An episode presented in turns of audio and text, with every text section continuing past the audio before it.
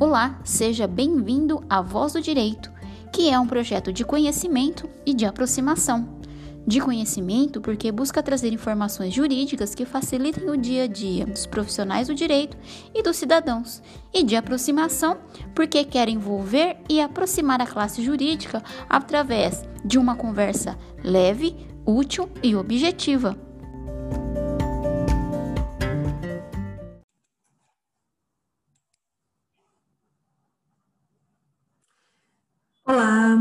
Marília Matos, eu sou advogada, trabalho especialmente com questões que envolvem o direito à saúde e atualmente atuo como membro da Comissão de Direito Médico e da Saúde da OAB de Marília.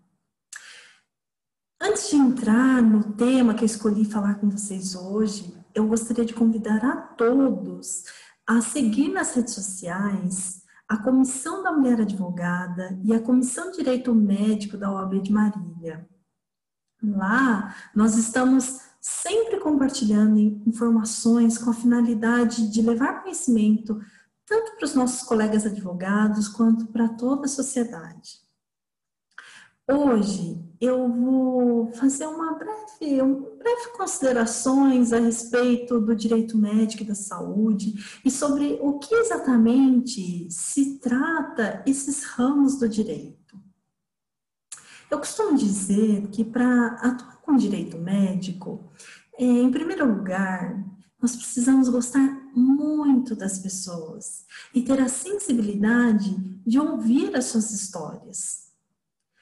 Por se tratar do nosso bem maior, que é a vida, o advogado ele tem a responsabilidade de compreender o que está por trás do litígio e sempre que possível tentar restabelecer aquela relação que se encontra fragilizada. Os temas são complexos porque envolvem uma linguagem e documentos médicos que exige, exige de nós um estudo constante, um conhecimento técnico-científico dos quais nós não estamos acostumados. Uh, a relação entre o direito e a medicina tem estado cada vez mais em evidência, à medida que a sociedade ela evolui junto com as tecnologias e com a ciência. Aquele modelo do, da medicina paternalista, onde o médico decide sobre a vida do paciente sem ser questionado, ou o paciente que espera por um atendimento de saúde, aceitando tudo, é, sem contestar a qualidade do serviço que lhe é oferecido, tem ficado cada vez mais para trás. Nos dias atuais, quando o paciente busca para um atendimento, é muito comum ele já é munido das informações técnicas sobre o seu estado de saúde. E não raras vezes escutamos os médicos é, relatarem sobre pacientes que chegam em seus consultórios já com um suposto diagnóstico encontrado nas pesquisas que ele realizou na internet. O universo digital trouxe isso para nós.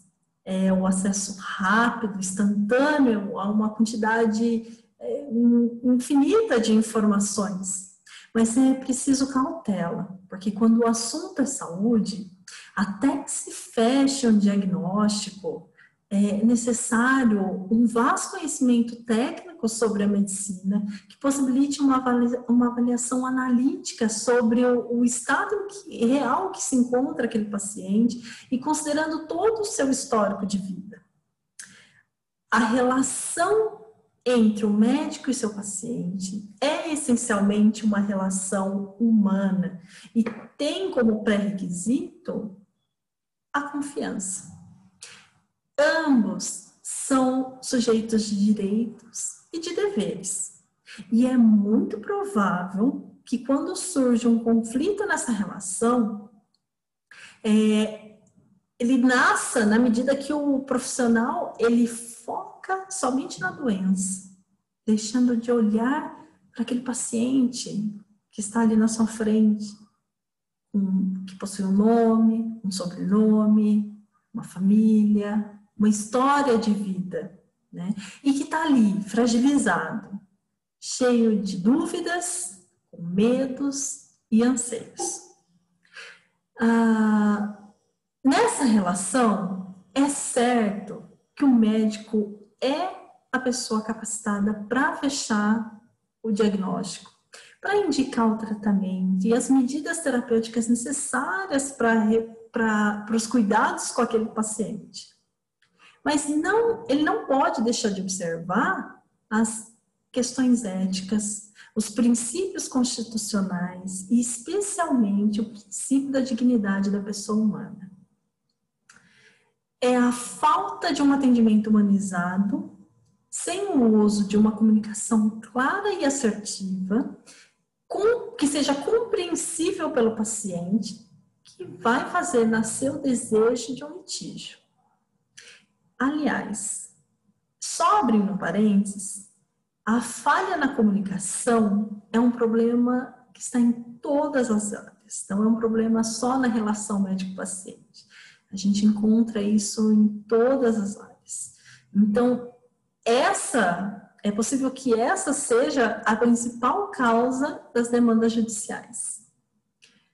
A judicialização da saúde é um tema que tem ganhado cada vez mais espaço nos tribunais, revelando que a sociedade tem sim buscado a concretização dos seus direitos constitucionais. Nos últimos 10 anos, tem se verificado um aumento crescente e significativo das demandas em saúde.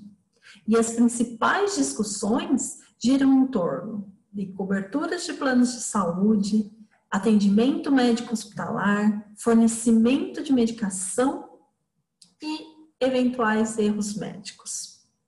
O cidadão de hoje, ele questiona porque ele se reconhece agente participativo nas decisões sobre a sua vida.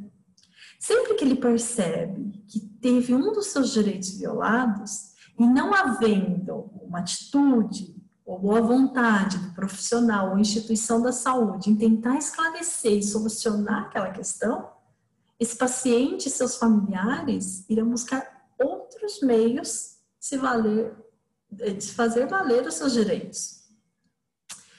Quando a gente fala do dever de informar do médico, significa que ele tem o dever de esclarecer ao paciente tudo o que está relacionado ao seu diagnóstico informando todos os riscos e benefícios de tratamento, dando-lhe a condição de participar da tomada de decisão sobre a própria vida. Não há mais espaço para mentiras ou meias-verdades dentro dos consultórios e ambientes hospitalares. Mas veja bem, informar e discutir alternativas que melhor atendem o paciente não significa transferir a ele a responsabilidade de decidir o que deve ou não ser feito. Porque ainda é o médico o detentor do conhecimento técnico para tomada de decisão. Mas o paciente pode sim avaliar junto com ele é, as melhores alternativas dentro da sua realidade dizer para o paciente, você tem X e Y, né, e decida por receio de uma demanda judicial, não é uma atitude ética. Ah, então, o, por outro lado, também o paciente, ele, ele é agente participativo, ele deve se colocar né, nessa, nessa postura como participativo na decisão sobre o que é melhor para a sua saúde, né? Avaliando isso junto com o médico, questionando, né? E, e assumir a sua responsabilidade também, né? Em seguir as orientações médicas para que juntos se obtenha o melhor resultado na recuperação da saúde. Assim, diante de um problema, é importante que as partes, tanto médico quanto paciente, se informem sobre seus direitos e, especialmente, sobre seus deveres. E, se necessário, busquem um auxílio jurídico de um profissional especializado.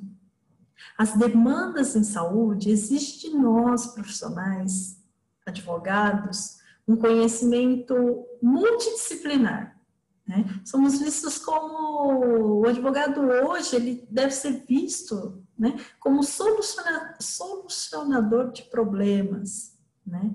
Então, vai além do conhecimento jurídico normativo.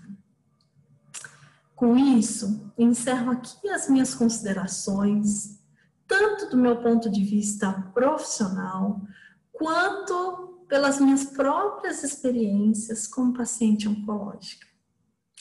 Deixo aqui um abraço a todos e até a próxima.